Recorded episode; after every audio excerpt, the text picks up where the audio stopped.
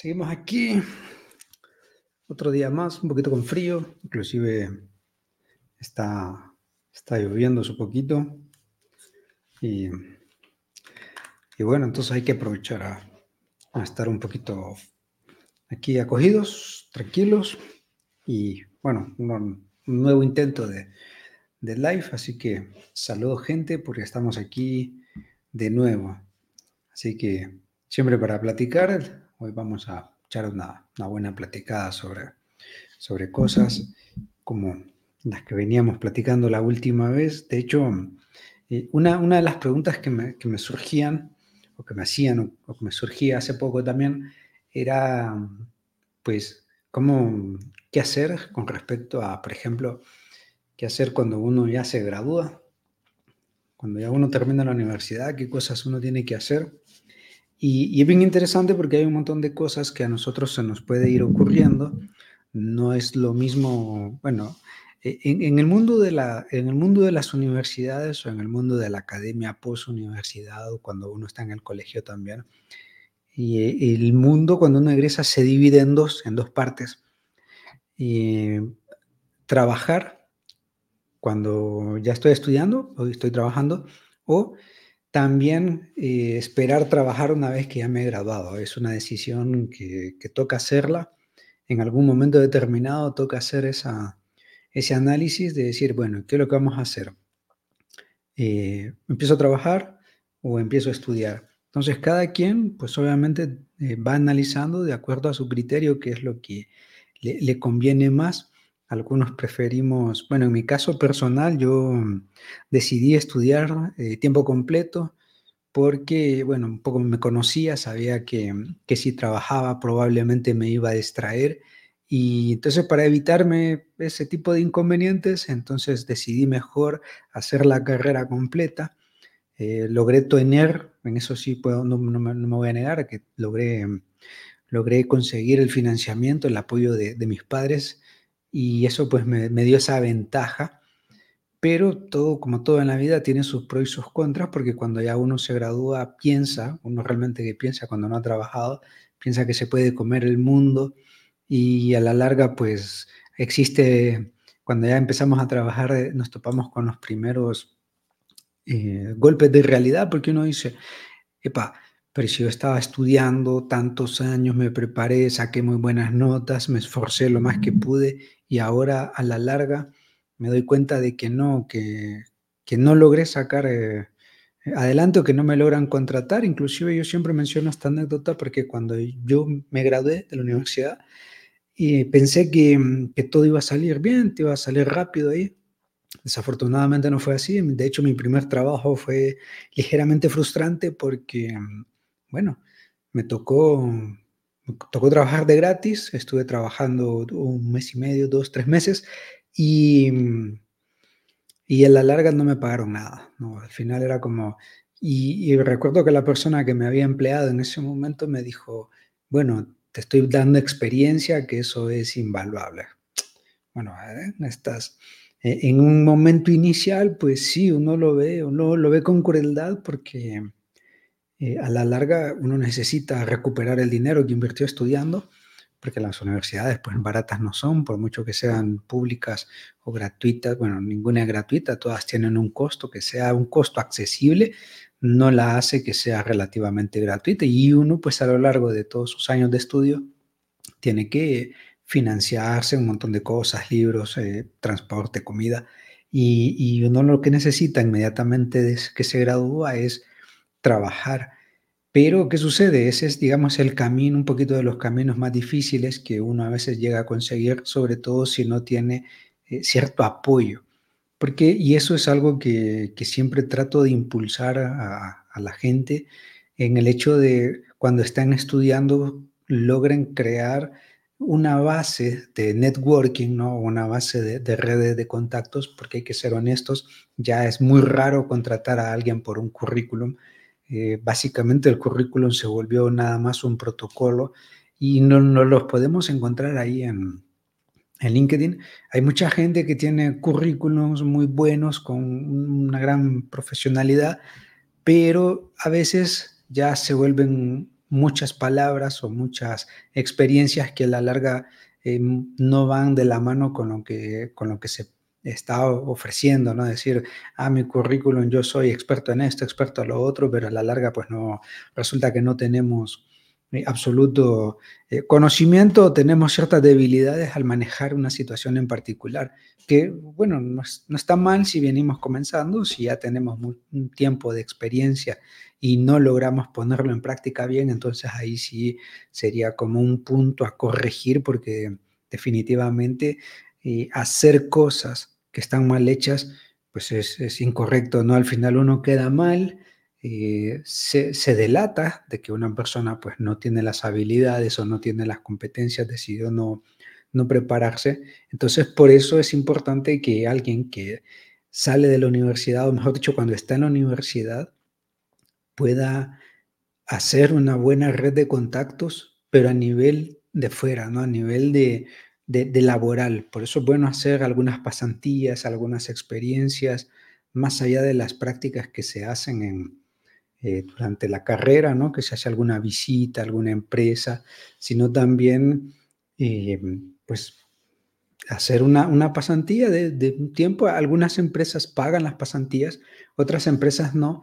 No obstante, eh, ya se le está ganando un poco al juego del empleado porque uno va adquiriendo alguna experiencia que luego más adelante le va a servir. Entonces, eso, esa recomendación siempre la suelo hacer. En la medida que yo estoy estudiando, eh, voy haciendo contactos con empresas, con posibles empresas que me van a servir como empleadoras y eh, igual me sirve para conocer cómo funciona todo su flujo de trabajo, su cadena de valor, sus experiencias. Y aunque no me paguen, bueno, como soy estudiante, me va a venir bastante bien. En cambio, el salir sin contactos al, mercado laboral pone las cosas muy cuesta arriba porque pues uno tiene, empieza de cero. Y fue, fue mi, experiencia y por eso, por eso siempre recomiendo a la gente eh, visitar empresas, trabajar en empresas cuando están estudiando, aunque sea de forma gratuita, porque a la larga le van a sacar un poco de provecho a eso. En, mi experiencia personal, yo tuve que empezar de cero, no tenía ningún contacto, y entonces eso probablemente me retrasó un tiempo de poderme poner más a tono con el mercado laboral. Afortunadamente, eh, la, pues algunos trabajos uno tiene que confiar en sí mismo porque en el mundo laboral nadie confía en uno, eh, nadie, o sea, encima recién graduado, nadie va a confiar en uno, a ponerle un cargo importante. Si bien es cierto, las cosas han cambiado últimamente, pero eso no significa de que todos vamos a estar eh, bajo la misma fortuna, algunos la tenemos más complicada, entonces a raíz de eso, pues lo que hay que hacer es eh, echarle un poco de onda, hacerlo, intentar, tratar de hacerlo bien y salir adelante. Y también, pues, eh, hay una frase que, me gusta, que se la oí a Carlos Tevez, a Carlitos Tevez, que en una entrevista que le está haciendo Fantino y que me parece muy cierto, el éxito está en uno.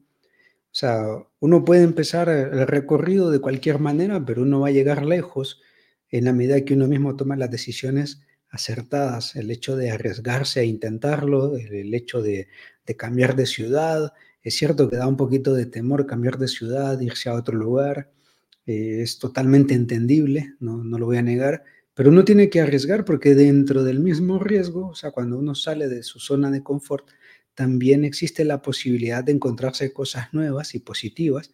Y si uno pues tiene muy claro sus valores, sus virtudes, pues la adaptabilidad es una cuestión de meramente de, de, de protocolo, de procedimiento. Yo puedo ir a una ciudad grande y sé que me voy a adaptar, me va a costar, pero, pero se va a poder, ¿no? O igual si voy a otro lugar más pequeño, igual, o sea, todo lo que sea diferente a mi cultura o a, mi zona de confort, me va a costar, pero hay que intentarlo, ¿no? Igual en, el plano laboral, uno se arriesga. Yo me acuerdo que, que en, mi primera, bueno, en mi segundo trabajo, em, me habían dicho que tenía que cambiar de ciudad. Igual yo nunca, nunca viví demasiado atado al hecho de, por ejemplo, depender demasiado de mi familia, sentimental y emocionalmente todo está bien, bien en casa. Pero también eh, el hecho de decir, bueno, si me toca ir eh, me voy, nadie es profeta en su propia tierra, en algún lugar uno encuentra ese espacio y ese huequito para poder hacer camino. Y entonces en mi segundo trabajo, igual eh, me, habían, me habían dicho que me iban a cambiar de ciudad y en efecto así fue, eh, tuve que ir a trabajar a otro lugar y me acuerdo que, que fue un poco difícil porque era como, bueno, ¿y cómo voy a comer? ¿Dónde voy a dormir? Porque uno también piensa en eso, ¿no? Y eso es lo que a veces lo termina a uno mermando, decir, no, pero es que es la inversión que requiero para hacerlo es muy alta. Pero igual, uno tiene que aventarse a hacerlo, total, al final de cuentas, si sale bien, sale bien, si sale mal, eh, se aprende de, lo que salió mal y uno lo corrige más adelante. Y, en la medida que uno quiera también hacer las cosas, irán saliendo. De ahí, pues también tener la, la visión o la misión personal de decir, bueno, todo lo que yo hago va a ser un proceso que me va a servir para llegar a la meta. O sea, Muchas veces ambicionamos, que eso es normal, a uno le pasa y cuando uno está joven le pasa más, uno ambiciona eh, ciertas cosas en el estatus, en lo material, en lo simbólico, en lo intelectual. Uno ambiciona lo que sea, pero muchas veces para llegar a eso que uno ambiciona, tenemos que pasar por diferentes eh, instancias, así como, esto, esto siempre me recuerda como las, las diferentes casas de la, de la de los caballeros del zodiaco. O sea que para llegar al final había que pasar por cada una de las casas y había una batalla ahí. Bueno, más o menos la vida es, es así. Creo que esta analogía fácilmente se puede, se puede entender porque es cierto, ¿no? O sea, los caballeros del zodiaco iban, iban batallando una casa a una casa. Cada vez el rival era mucho más difícil, cada vez se perdía algún miembro o se lastimaba más, pero se llegaba a la meta la vida es así, uno debe tener sus metas claras, decir, bueno, yo pretendo llegar eh, en lo intelectual a esto, pretendo llegar a, lo profesional en esto otro, pretendo llegar a, lo familiar o a lo emocional o a lo sentimental y, estará bien, no hay que hacerlo. Pero no hay que obsesionarse con decir, bueno, si yo no lo logro a tal edad, si no lo logro a tal momento, eh, habré fracasado en mi intento. Y lo digo desde la experiencia personal yo tenía una meta de, alcanzar, digamos, un nivel a, cierto rango de edad, justamente a mis 30, cuando empecé a cumplir 30, yo, yo quería alcanzar esa meta, que era mi, doctorado. Desafortunadamente, pues, em, no sé, cosas del destino, me dio una apendicitis y todo cambió. De hecho, me pasaron un montón de cosas que ahora ya las, cuando ya las veo hacia atrás, pues me causan gracia, pero en ese momento no eran tanta gracia porque era, eh, se arruinó esto, se arruinó lo otro, tenía unas, unos sembradíos ahí, se arruinaron también, eh, caigo con apendicitis, me termino separando de una, de una novia que tuve. Entonces se junta todo, pero la mente era siempre como, bueno, esto es parte del proceso.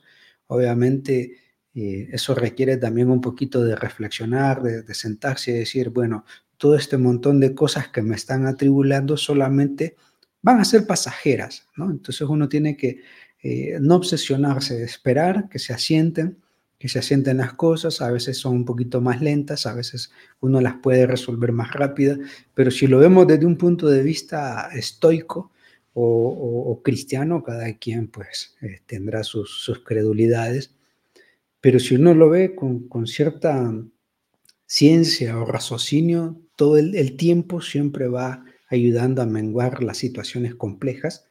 Y pues esa fue la decisión que yo tomé, decir, no, pues no me apuro. Igual, ¿no? Con, con, la dieta que tuve durante mi, recuperación de la apendicitis era como, bueno, eh, tomémoslo con calma, vamos a ver qué pasa más adelante. Igual si, si las cosas se complican con esto, entonces a la larga pues no vamos a llegar bien. Y justamente eso fue un, agosto, un agosto. Te digo, bueno, vamos a calmarnos, vamos a esperar y poco a poco esto se va a ir eh, solventando. Lo económico se recupera, y, mm, lo material también se recupera, pero la salud, cuando se deteriora, se desgasta, eh, se puede recuperar hasta cierto punto, pero no vale la pena, ¿no? Eh, caer en, obsesiones, en estreses, no lo vale. Muchos de mis amigos han quedado pelones por el estrés, otros eh, su carácter se vuelve muy violento por, la misma circunstancia. No, uno tiene que ser eh, razonable, ¿no? Poder razonar las cosas y decir, bueno, esto que está pasando eh, lo vamos a tomar con un poquito de cautela, vamos a ver eh, qué cosas se pueden hacer, como un pensamiento, no quiero quedar, llegar a ese tipo de pensamiento así como demasiado motivacional, porque no creo en eso, la, motivación simplemente es hacer las cosas y bien hechas y de ahí el resto ya es un compromiso que uno tiene consigo mismo, no puede ser chambón ni demás. Y bueno, uno va resolviendo sus situaciones, esperando, o sea, analizándolo, decir, bueno, si yo me apuro a tomar una decisión, eh, lo más seguro es que sea perjudicial. Es como ir en un carro, ¿no? Y en lugar de frenar, hay un semáforo rojo y en lugar de frenar, uno acelera, pues lo más seguro es que se vaya a accidentar con alguien. Bueno, más o menos sucede igual uno lo que tiene que hacer es, están empezando a pasar cosas muy turbias, muy turbulentas que en mi vida, entonces me freno un poco, me orillo y empiezo a analizar, bueno, ¿qué es lo que está pasando? De esto que está pasando, ¿qué yo puedo controlar? Ah, no puedo controlar nada, entonces igual tener un poquito de paciencia, esperar que esas cosas se vayan calmando poco a poco y de ahí, bueno, yo las puedo controlar, ok, si yo las puedo controlar, ¿qué puedo hacer para mejorarlas? y de ahí voy tirando, ¿no? Eso así sencillamente, eh, inclusive pues cada quien lo puede hacer, algunos lo hacen por medio de sus iglesias, me parece bien, eh, o nosotros lo hacemos por medio del, del, pensamiento estoico, igual no, es malo, igual también eh, tiene, tiene un componente de, de... Lo importante es el componente de tranquilidad, de mantenerse en paz. Entonces, hablando siempre de esto de de cuando el estudiante está por egresar o ya se graduó de la universidad, bueno, tomárselo con calma y preferiblemente dentro de sus posibilidades, siempre hay que buscar un poco de financiamiento, y hacer pasantías, hacer prácticas, extender un poco la práctica, un poco estar donde yo me gustaría ver. Por ejemplo, en mi caso, em, cuando yo estuve por graduarme, Tuve una práctica muy bonita que fue en una empresa, estuve ahí aproximadamente tres meses, pero eh, en, un área que a mí me gustó mucho, que fue el área de gerencia y el área de planificación. Y entonces en la planificación podíamos aprender, bueno, aprendí realmente de, cómo se podía establecer eh, eh, un cultivar, cómo se podía controlar todos los protocolos, los servicios, eh, llevar los inventarios, ejecutar el cronograma de acuerdo a las actividades y de acuerdo a la temporalidad. Es decir, una planificación muy medida que a la larga pues determinaba el éxito o el fracaso de un cultivo. Y como, como mencionaba, como, como soy agrónomo de base, entonces el cultivo, eh, hablar de cultivos agrícolas es muy importante. Eh, tener mucho cuidado porque estamos hablando de comida, o sea, no solamente hay dinero invertido ahí, sino que también hay comida. Y si nos quedamos sin comida, pues eso significa que la carencia de un alimento en el mercado va a hacer que se eleven los costos eh, o los, sí, pues se eleven el producto en el mercado. Entonces hay una responsabilidad importante en uno sacarlo bien.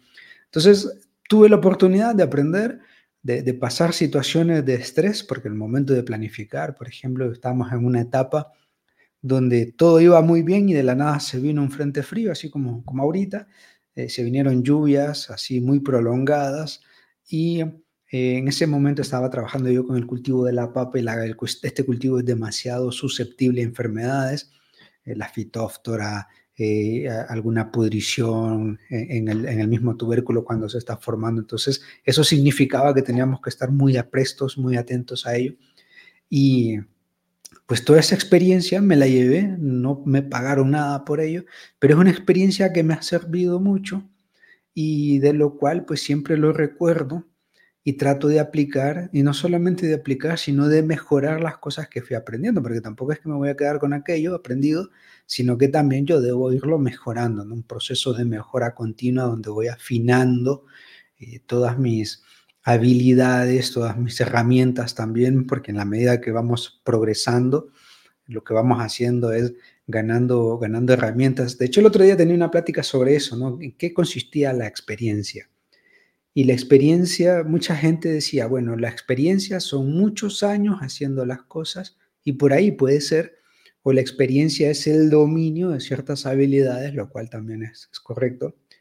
Pero para mí, o sea, haciendo, digamos, un, un condensado, el tema de hablar de la experiencia es la posibilidad que tiene un individuo de realizar una tarea a través del tiempo tarea bien hecha y también incorporándole herramientas nuevas para optimizarlo. O sea, no solamente sé hacer esto, y esa es mi experiencia, imaginemos un albañil ¿no? que, que pega malos ladrillos, podrá tener 30 años de experiencia, pero si hace, algo que está mal hecho, no sirve de nada. Entonces, se trata de ir incorporando herramientas para eficientar mi sistema de trabajo. Y ya cuando tengo un sistema de trabajo muy eficiente, tomo mejores decisiones, eh, las calculo más rápido, eh, también mucho más acertadas, también puedo optimizar mi proceso, puedo llevar un, poco la calma, decir, bueno, hay procesos que son demasiado agitados, entonces yo puedo tenerlos un poquito con calma. Inclusive yo lo he notado eh, en, mi trabajo en particular, bueno, hay situaciones o momentos críticos, pero bueno, ya tengo un, un poco de, bueno, ya tengo un tiempo con ellos haciéndolo. Entonces lo que voy haciendo es incorporando en la medida de lo posible, voy incorporando herramientas que me van a ayudar optimizar el proceso. Bueno, a eso le agrego también la posibilidad o la creatividad de resolución de problema, automáticamente ya voy ganando experiencia. Entonces, a la medida que pasa el mismo, la misma situación o se repite esa misma situación, la puedo encarar con más calma, con más criterio y, y me resulta mejor. Entonces, es parte de la, de la experiencia. Es decir, entonces, la experiencia no es hacer las cosas, sino que la experiencia es agregarle herramientas a las cosas que yo hago y que perfeccionan el tiempo. Y ahí ya estamos hablando de, mejor, de, de un mejor concepto de experiencia.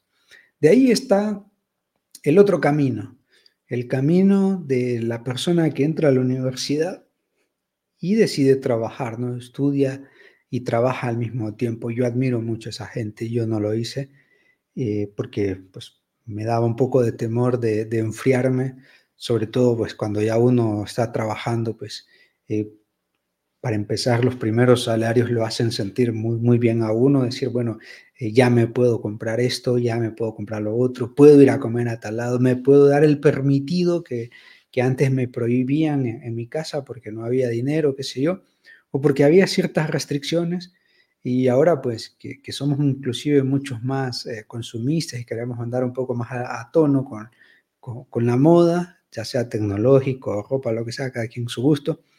Entonces, tener un salario, eh, pues da esas libertades también, ¿no? digamos una persona que con su salario lo, administra bien, porque hay gente que es muy buena administrando su salario, se compra su casita, se compra su carrito, esa gente todavía, todavía más, ¿no? Todavía tiene más eh, eh, ventaja, la, famosa inteligencia financiera, sabe administrarse, pues y de ahí eh, obtiene sus cositas. Entonces, en esa independencia, por lo menos yo, yo corría el riesgo de decir, no, me va a gustar tanto este mundo laboral y de la independencia financiera, ya no voy a depender de mis padres, entonces ya no voy a querer seguir estudiando, ¿no? Y entonces por eso yo admiro mucho a esa gente que trabaja y estudia al mismo tiempo. No digamos los que tienen familia ya, que tienen familia, trabajan y estudian, realmente es gente, eh, yo siempre la admiro, la admiro. Y, si bien es cierto, uno, no, bueno, uno tiene que exigir siempre, ¿no? Tiene que exigir la calidad, pero eh, es entendible cuando no llegan a concretar, a hacer una tarea bien o a tiempo. Yo soy, por lo menos, me pongo en su lugar y digo, bueno, tiene toda la razón. Eh, démosle un poquito más de tiempo, sé que lo va a hacer. E inclusive hay gente que trabaja o gente que trabaja y tiene su familia que es muy criteriosa, ¿no? no sé si el término será eh, conveniente, pero tiene mucho criterio al momento de participar, es muy responsable al momento de hacer las tareas, cuando da su punto de vista es muy acertado, también están bastante actualizados porque en el plano laboral la gente eh, también comparte con otros y eso es, eh, sumamente positivo. De hecho, eh, darle clases a alguien que, que, trabaja tiene esa ventaja. Tiene su desventaja sobre todo cuando las personas se cierran en sí mismas y dicen, no, yo hago estas cosas así y usted no me puede enseñar. Bueno, ¿para qué se matriculó? ¿No? ¿Para qué está estudiando? Porque uno le enseña algunas cosas que luego le van a ser de utilidad. Entonces, ese tipo de gente eh, que logra dosificar su tiempo con sus estudios, claro, hay un momento donde tienen que tomar una decisión. Sigo trabajando, sigo estudiando y en ese momento que, que, lo más seguro es que las personas decidan pausar por un tiempo sus estudios y luego continuar con, con su trabajo, luego, eh, ¿cómo se llama?, reincorporarse a los estudios. Está bien. Lo que pasa es que en esos pequeños fragmentos, en esas pausas, lo más seguro es que uno se enfríe, bueno, pasa, la gente se enfríe, pierde un poco la dinámica y a veces se queda atrás en, los planes de estudio, cuando los planes de estudio eh, se va avanzando, por lo general las carreras siempre son como, como un embudo, ¿no? que al final se van haciendo grupos más pequeños, siempre queda alguien detrás, por lo que sea, ¿no? las circunstancias que sean. Entonces, a la larga, quererse graduar en un tiempo planeado les resulta un poquito más, más difícil, no imposible, pero sí un poquito difícil. Bueno, entonces esta gente que ya trabaja tiene una visión de su trabajo y tiene una visión de los estudios totalmente diferente, porque cuando ya está trabajando, primero, ya tiene un trabajo, ya tiene una posibilidad de generarse sus propios ingresos. Eso lo vuelve independiente.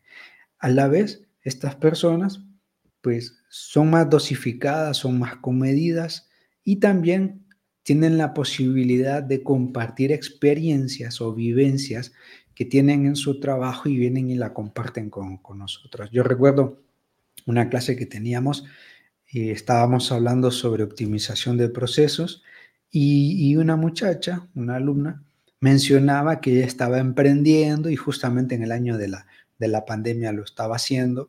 Entonces ella preguntaba eh, cómo podía manejar algunas cosas y entonces por ahí no solamente yo daba mi punto de vista, sino que otra persona que trabajaba mm, e-, en algo similar, un compañero de, clase que tenía, eh, que trabajaba en algo similar, pues le dio un par de consejos. Entonces la clase se devolvió eh, tan enriquecedora porque surge una duda del mundo real y eh, hay varios participantes que dan su punto de vista con sus vivencias en el mundo real, entonces eso lo vuelve mucho más interactivo. Y recuerdo que esa clase, es cierto, era videoconferencia y solo duraba como hora y media, pero al final nos hicimos como tres horas y, no se sintió por lo mismo, porque era un diálogo eh, bien interesante. A la larga, eh, la muchacha ya aplicó, aplicó los consejos que se le había dado y realmente que ella estaba muy agradecida por la experiencia que había vivido y le había salido bastante bien. Entonces, esas son las cosas que, al profesor le, satisfacen en, su momento, porque no solamente es el diálogo pasivo eh, de estar solamente hablando eh, a la nada, ¿no? Cuando uno no recibe eh, feedback de si está bien o está mal. Entonces, esas son, digamos, las ventajas y las desventajas que podríamos encontrar en los dos caminos que tiene cada persona. No obstante, eh, lo importante o el tema principal del que estaba hablando era el hecho de las experiencias que, o las decisiones que tomamos inmediatamente salimos del, colegio. Nos egresamos, salimos del colegio, voy a entrar a la universidad, tengo dos caminos, hago una carrera totalmente automática, es decir, bueno, estudio y dependo del financiamiento que me den mis padres, o eh, paso primero por trabajar y después de trabajar eh, o estando en el trabajo, ah, busco el tiempo y me matriculo en la universidad. Son dos caminos importantes. De ahí el hecho de qué hacer inmediatamente yo mm, me he graduado. Bueno, el consejo siempre va a ser hacer una red de contactos. Ya mm, siempre la gente dice, no, es que se contratan a aquel que tiene una referencia. Y, mm, y bueno, hasta, cierto punto hay que verlo con buenos ojos, hay que verlo de manera positiva. ¿Por qué? Porque, y esta lógica eh, inclusive se aplicaba muchas veces en, los 80, en los 90, que, y, tiene sentido. O sea, si una persona que está trabajando conmigo y es muy buena, es buena en su trabajo, una persona puntual, muy cabal, honesta, eh, también es resolutiva, Si yo a esta persona le digo, hey, tráeme a alguien, por favor, tráeme a alguien que quiera trabajar con nosotros, la elección que esta persona va a hacer es, no voy a traer a un amigo, no voy a traer a un familiar que no se alinee con nuestra forma de trabajo. Entonces, eso está bueno porque uno empieza a buscar no, no por amistades, sino que busca aquel amigo o aquella familia o aquel compañero que lo va a hacer quedar bien. Entonces, si yo contrato personas buenas, lo más seguro es que vengan personas eh, buenas con ella, ¿no? Estas mismas van a ser capaces de atraer a mejores personas y eso va a ayudar a hacer mucho más fácil la elección de personal, va a ser mucho más sencillo la adaptación de una persona nueva, porque eh, ya viene alguien conocido, pero bien elegido. No como, bueno, eh, miren, recomiendo a esta persona, contrátela y cuando viene demuestra que no tiene ningún tipo de competencia, no tiene habilidades, o peor aún, eh, se muestra bien durante un tiempo, el tiempo del periodo de prueba se muestra bien, no sé, ah, bueno, funciona, una persona que va a rendir acá, y después que ya pasó ese periodo de prueba, eh, cambió radicalmente, se vuelve una persona mediocre, y eso realmente es muy frustrante porque eh, se, pierde en el camino todo el esfuerzo, las posibilidades o inclusive eh, tener a, alguien que no va a aportar, sino que se va a volver eh, un pasivo directamente, ¿no? Si lo vemos desde esa lógica, o, inclusive peor, ¿no? Un pasivo con problema, ¿no? Como un árbol podrido, como decía, ¿no? Una fruta podrida va a podrir a los demás. Entonces, tiene su lado positivo, es decir, pedirle siempre a los mejores que tengamos que nos recomienden, que nos recomienden a las personas que tienen que sean buenas, las evaluamos, tampoco es que lo vamos a contratar de un solo, las evaluamos y luego ingresan. Por eso es importante tener una muy buena red de contactos. Y esa red de contactos a la cual nosotros podamos obviamente tener una relación de intercambio, no solamente es llegar con alguien, eh, mira, me puedes hacer un favor, eh, hacerme una recomendación, y de ahí me olvido de esa persona, ¿no? Ese, favor así, eh, usar a las personas nada más para, para una conveniencia en particular, no lo vale, no lo recomiendo, es mejor, es mejor ser honesto y tener una relación largo placista o construir una relación que realmente le dé utilidad y también cuando una persona se gradúa y no encuentra trabajo, es una responsabilidad imperiosa, ¿cierto? Yo que hasta innegociable, eh, actualizarse, mantenerse al día, ver qué es lo que está haciendo el mercado laboral, eh, que le llama la atención, ver qué es lo que está haciendo las empresas tentativas a las cuales quisiera trabajar, si, si va a emprender de la misma manera, cómo lo están haciendo otros, qué es lo que están haciendo para, para mejorarlo. Realmente que esto de la, de la vida, por ejemplo, del podcasting, eh, de, de, hacer estos directos, realmente que enseñan bastante, porque uno toma algunas ideas y algunas referencias de decir, ah, esta persona lo hace, lo hace bien, me gusta cómo lo hace, este streamer o este podcaster está, está genial, eh, me gusta, voy a tomar algunas ideas, no copiarlo, sino tomar unas ideas y decir, hey, perfecto y voy arrancando por ahí en el, y en el camino, ya que tengo una base, voy perfeccionando esa base hasta que se vuelve identitaria, es decir, yo soy así eh, con mi personalidad, con mi sentido del humor, con esto. Bueno, en el plano laboral es igual, se aplica de la misma manera.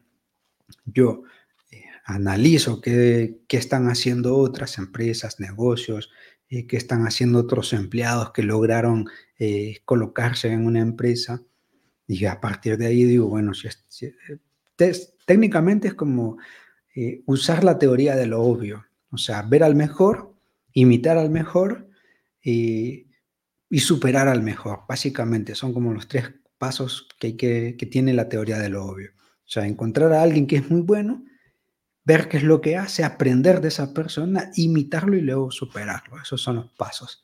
Entonces, eh, si nosotros imaginemos, nos graduamos varios y entonces yo voy a ver qué están haciendo cada uno de ellos. Digo, ah, este lo contrataron, qué bueno es. O sea, el tema, el tema, el tema de hoy es eso, ¿no? ¿Qué hacer después de que me he graduado?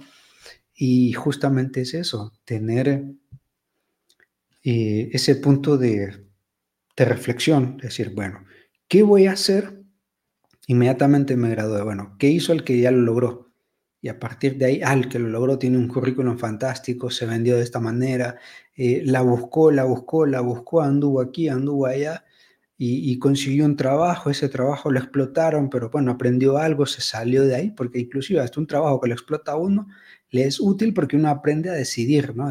bueno, decir, no, yo no voy a trabajar en este lugar, este lugar no me conviene, aquí no voy a estar. Entonces uno agarra y se va. Entonces, hasta para eso uno empieza a tomar decisiones. Eh, saludos, eh, Flar, Flardes. Buenas noches, mucho gusto, placer nuevamente. Y aquí estamos un poquito platicando. Un placer que, que, te hayas conectado. Si hay alguna duda en el camino, pues eh, bienvenida será para poderla responder y tener la plática.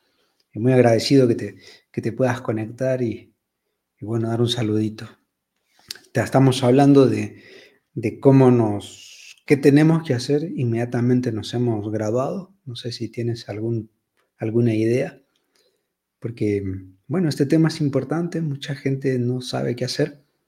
Y, pues mi recomendación es esa, ¿no? Tener un punto de partida de hacer experiencias en empresas, en lugares, conocer, hacer pasantías, que al final de cuentas uno le va, le va a sacar el partido a esto y mantenerse actualizado porque a veces sale un comentario de em, ya uno se gradúa y ya está desfasado todo. Y a veces pasa eso y es cierto, la tecnología va tan rápido, la forma de hacer las cosas va tan rápido, las sociedades van cambiando de forma tan rápida que uno cuando se gradúa eh, va a otro ritmo, ¿no? Va como más lento con respecto a la sociedad. Entonces, también uno tiene que ponerse a tono con ello para no, no caer en, en la mediocridad y no esperar tampoco que un trabajo llegue del cielo, ¿no? Porque es muy difícil, son muy raras las ocasiones que pasa eso, que digan, hey, fíjate que hay un trabajo para vos, estábamos pensando en recomendar eso, es una utopía. Y de ahí, pues, el trabajo independiente, eh, poder emprender uno sus propios proyectos, proyectos que le generen algo, ¿no? sobre todo, ya con el hecho de sentir la vibra, del experimentar algo nuevo, ya eso lo hace fascinante. Por ejemplo, eh, no sé, comprar algo y revenderlo, ya se siente una vibra diferente. No es necesario poner una gran empresa y decir, ah, voy a poner, eh, voy a revivir una McDonald's. No, empezando por cosas pequeñas, empezar a vender. Yo me acuerdo que cuando estaba, cuando era adolescente, cuando yo estaba adolescente vendía todo, todo lo que yo pudiera vender lo vendía.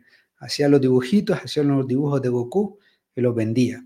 Y lo vendía por par de centavitos. Luego fui creciendo, aprendí a hacer unas pulseras. En ese momento estaban de moda, entonces igual las hacía, las vendía.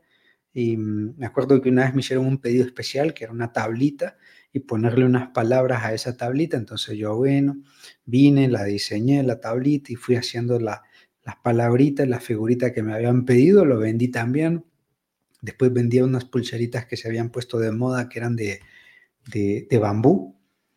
Eran, unas tonteritas, pero para ese momento eran, eran la moda en ese momento. Entonces yo vine, las agarré, las tomé eh, y las empecé a vender y ganaba un poco de dinero, devolvía la inversión, luego la ganancia que tenía, una parte me la comía, luego otra la reinvertía. Es decir, en ese jueguito uno va aprendiendo cosas, ¿no? Y aprende a tomar decisiones Después ya, ya fui creciendo, ya fui involucrándome en otras cosas y siempre era como ese espíritu de, emprender, de ponerle algo, de hacer algo nuevo.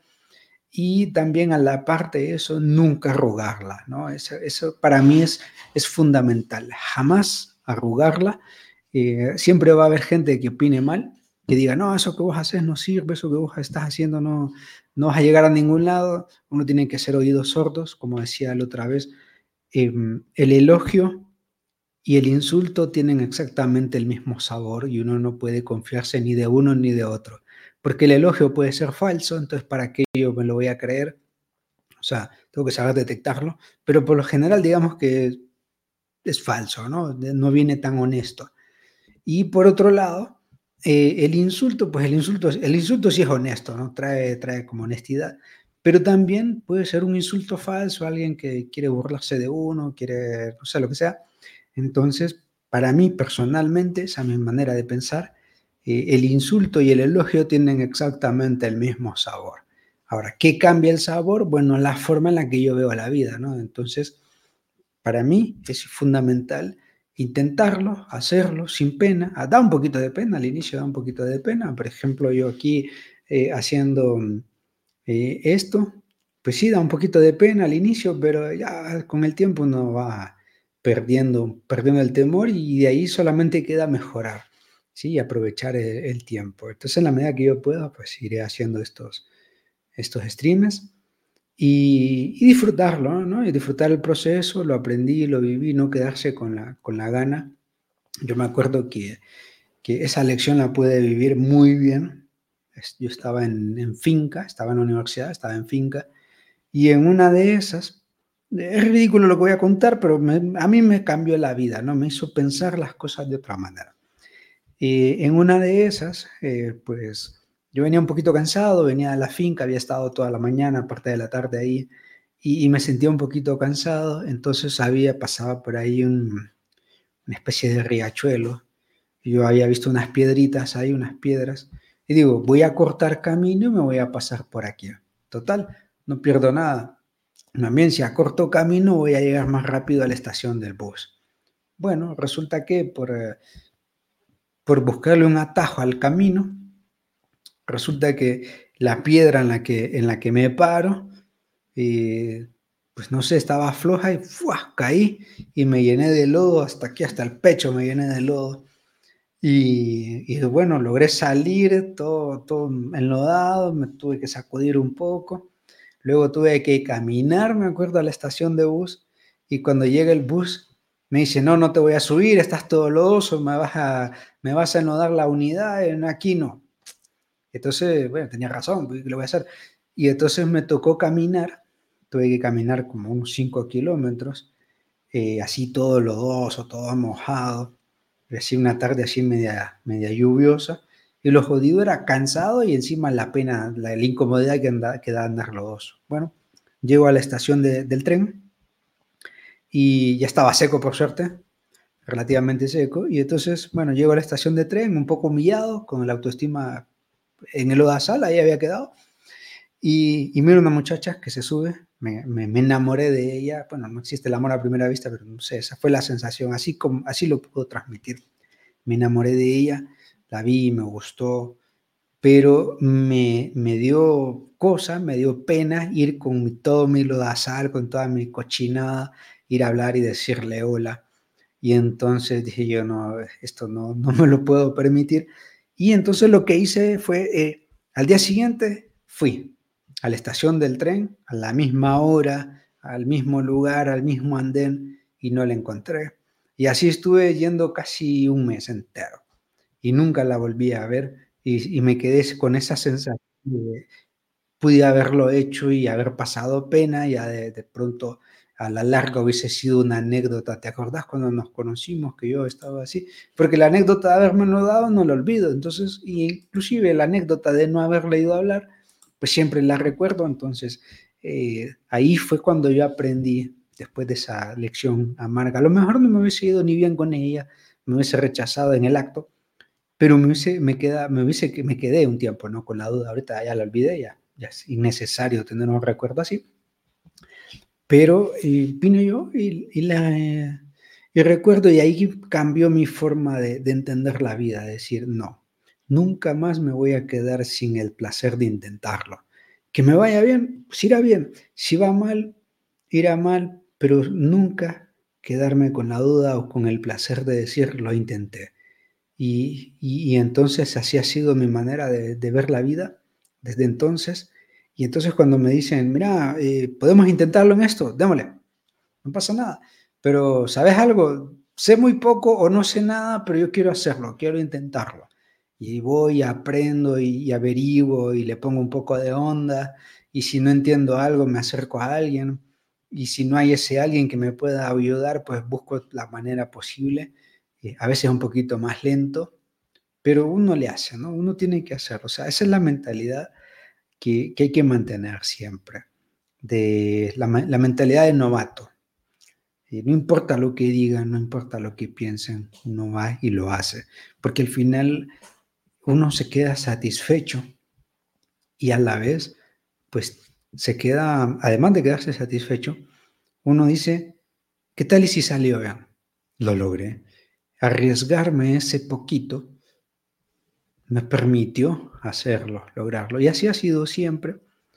Y, pues como dicen, uno aprende de otros. Ese es como el consejo que tendría yo para, para compartir, de decir, uno tiene que hacerlo sin temor eh, o, sin quedarse con el temor por mucho tiempo. Al inicio da un poco de pena, eh, al inicio da eh, como el que pensarán, como cuando uno platica, ¿no? O sea, por ejemplo, al platicar en este, en este mundo del chatting, de, la conversación, o estamos platicando con amigos nuevos o con un interés romántico nuevo, y uno no sabe qué, qué hacer, qué decir, bueno, mejor hablar una tontería, eh, no importa la crítica, pero nunca quedarse con la duda. Entonces es como mi punto de, de, reflexión, porque a la larga, pues, eh, duele quedarse con la duda y, no. Así me pasó muchas veces. Y, mm, era como, por ejemplo, en, el fútbol, a mí, el fútbol me gusta, ahora ya no lo juego tanto como me gustaría, por, por razones de tiempo y también pues ya, ya recibir tantas patadas no da tanto placer. Cuando estaba en la universidad, pues si me daban patadas no importaba, me ponía un poco de hielo y seguía jugando y, ahora es como, bueno, si alguien viene, me pega o le pego a alguien accidentalmente, porque no sabemos qué tan susceptible anda la gente. Entonces ya he ido como dejándolo un poco de lado. A veces jugaban videojuegos, el FIFA, el FIFA por excelencia, pero ya el tiempo no me da para tanto. Juego un par de partidas, sí, lo hago para divertirme.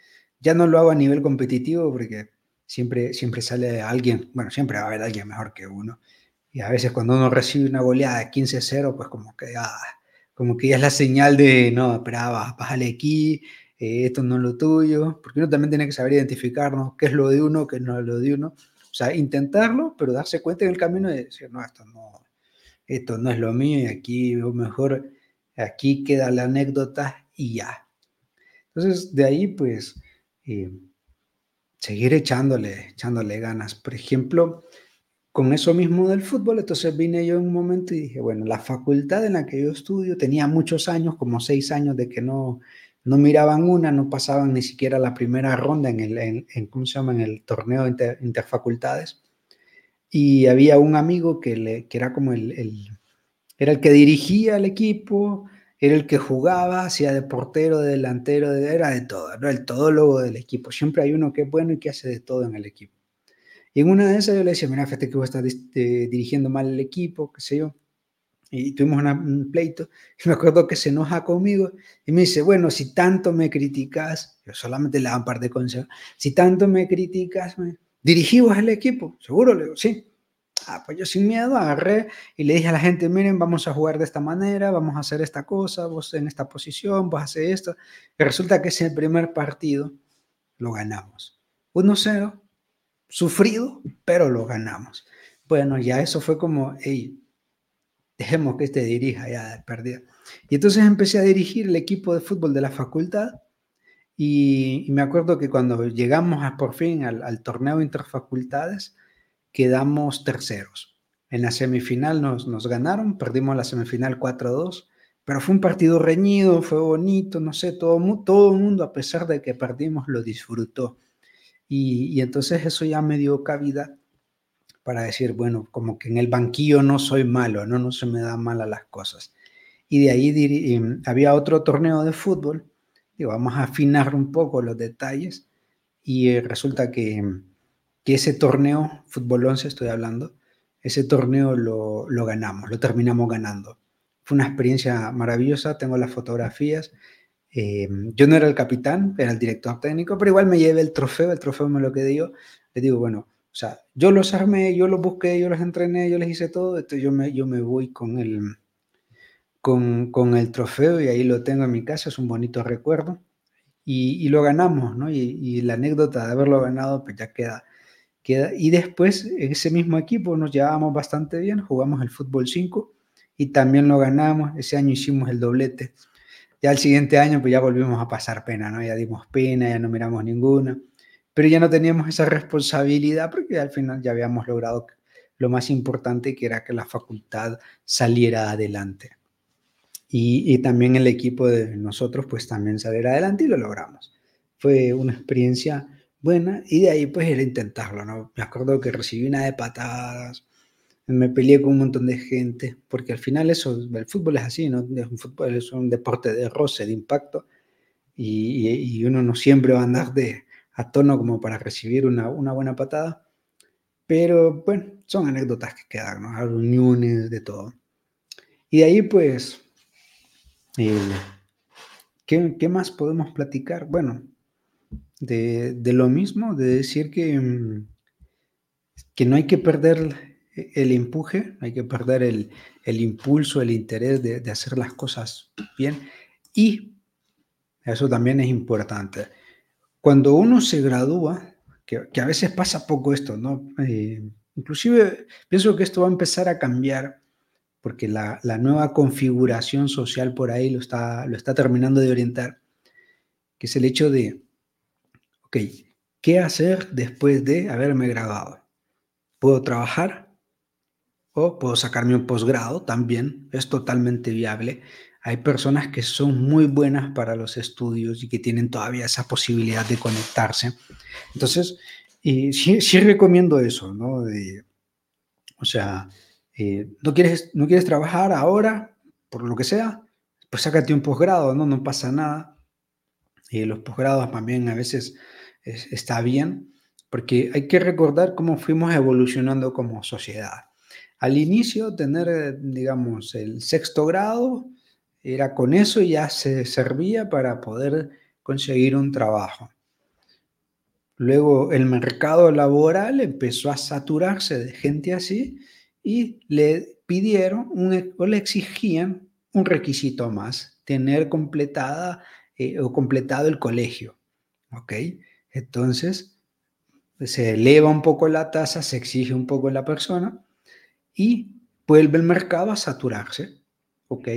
Vuelve el mercado laboral a reconfigurarse y eh, pone una nueva exigencia, que la exigencia ahora era tener una carrera, eh, ¿cómo se llama?, a nivel de, de, bachillerato, ¿no? Tener un bachillerato, técnico en algo, técnico en electricidad, lo que sea. Eh, ser un perito mercantil, finanza, banca, lo que sea. Bueno, una vez que el mercado nuevamente se reconfigura, se contrata, se exige más, empieza a saturar. Eso es como todo, ¿no?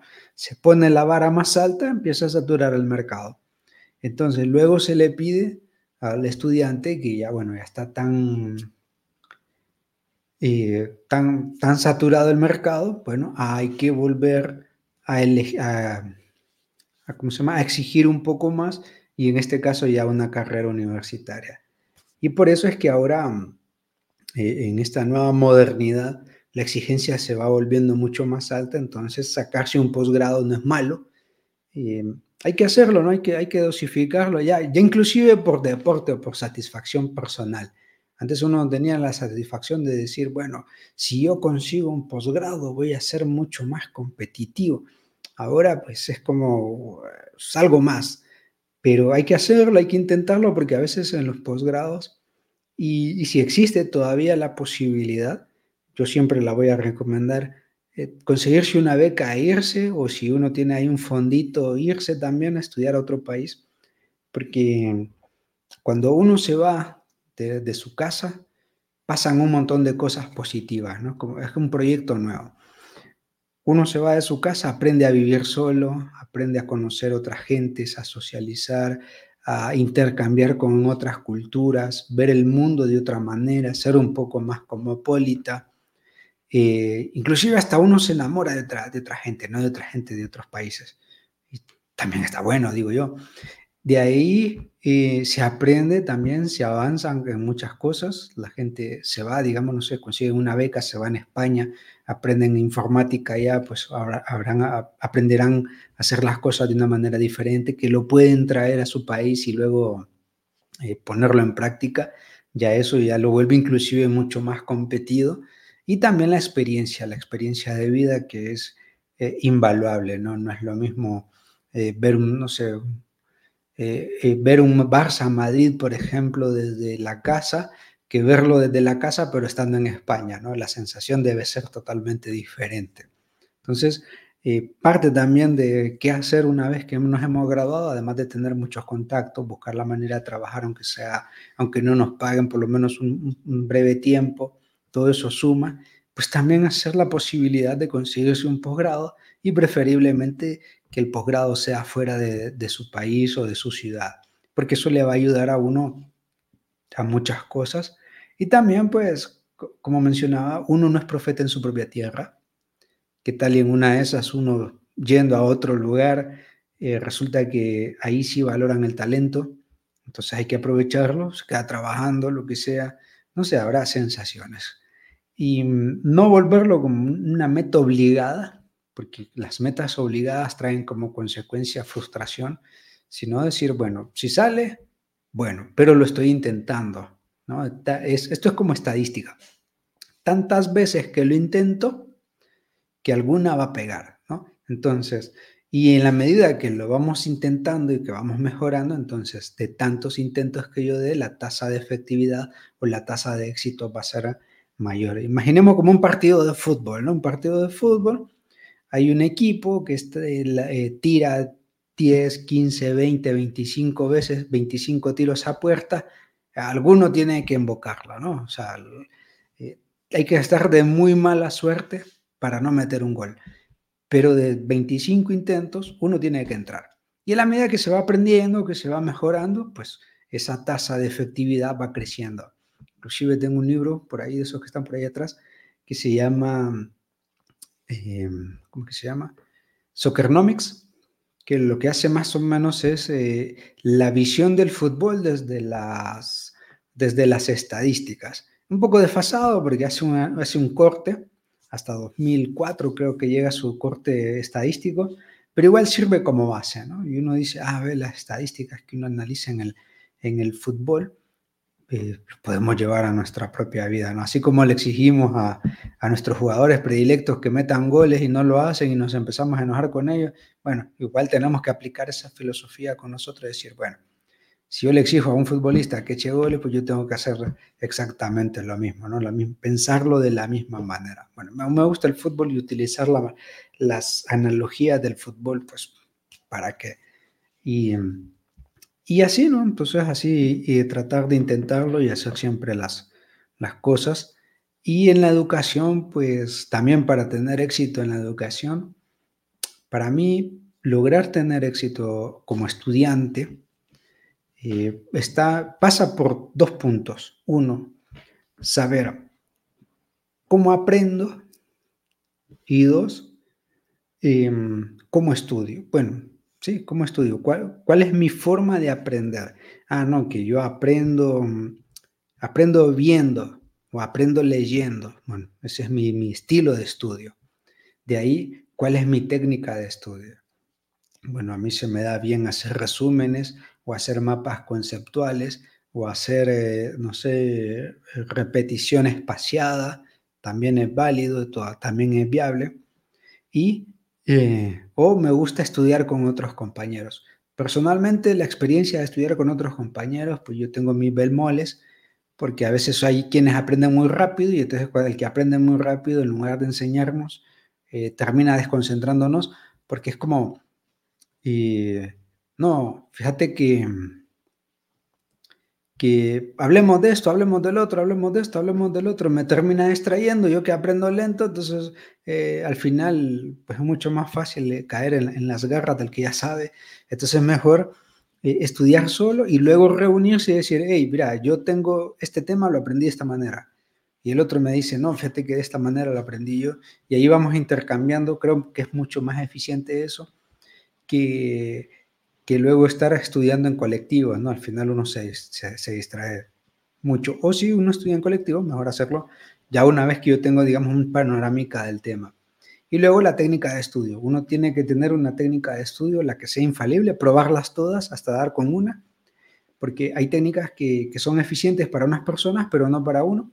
Entonces uno también tiene que hacerlo. O sea, y porque a la larga esa técnica de estudio le va a ayudar a uno en el futuro. Imaginemos que tenemos un trabajo relativamente eh, mecánico, ¿no? Teórico, entonces tengo que aprender algunas cosas como muy puntuales, ¿ok?